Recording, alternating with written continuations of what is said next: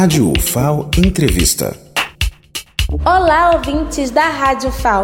Converso com a reitora Valéria Correia. Professora, o Hospital Universitário da Universidade Federal de Alagoas está entre os cinco mais bem avaliados no Brasil, quando se fala de atendimento humanizado.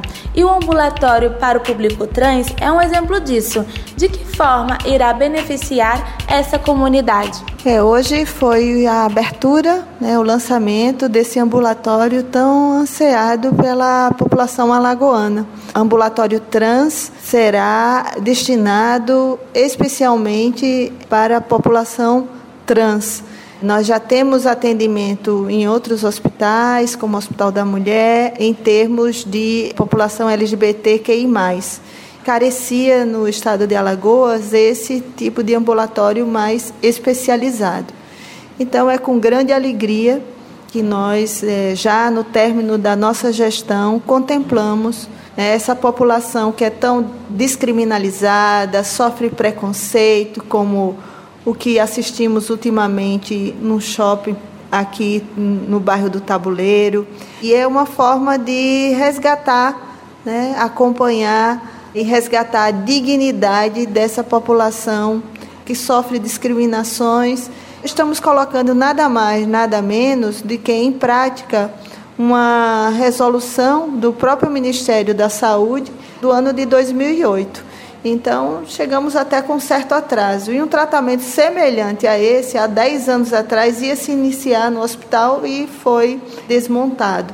Então, nós recuperamos essa possibilidade né, de dar dignidade às pessoas trans com esse ambulatório que é multiprofissional. Teremos cirurgião plástico, endocrinologista, é, psicólogo, psiquiatra, assistentes sociais, então multidisciplinar para é, atender a uma população tão especial e que necessita desse acompanhamento cotidiano. Como nasceu a ideia de ter um serviço público para o público trans? É, desde que assumimos a gestão em 2016, a gente já anunciava um compromisso da valorização da população LGBTQI+, é, e também né, a população trans.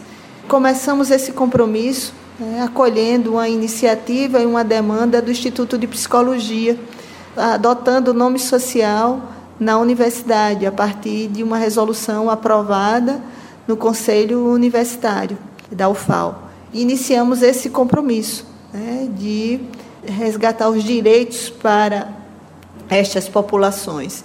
Então, é, a partir de lá, já pensávamos em ter esse ambulatório, mas são muitas tratativas necessárias, tinha que ter um grupo de profissionais engajados e tivemos desde profissionais do Hospital Universitário que se engajam nesse projeto, como docentes e discentes. Então, é, a acolhida hoje foi né, impressionante, a, a, o público que estava presente, né, as instituições, desde a OAB, secretarias municipais, é, tanto e a Secretaria Estadual da Mulher, né, então tanto o município como é, o Estado presente e principalmente os movimentos né, LGBTQI+, e movimentos trans.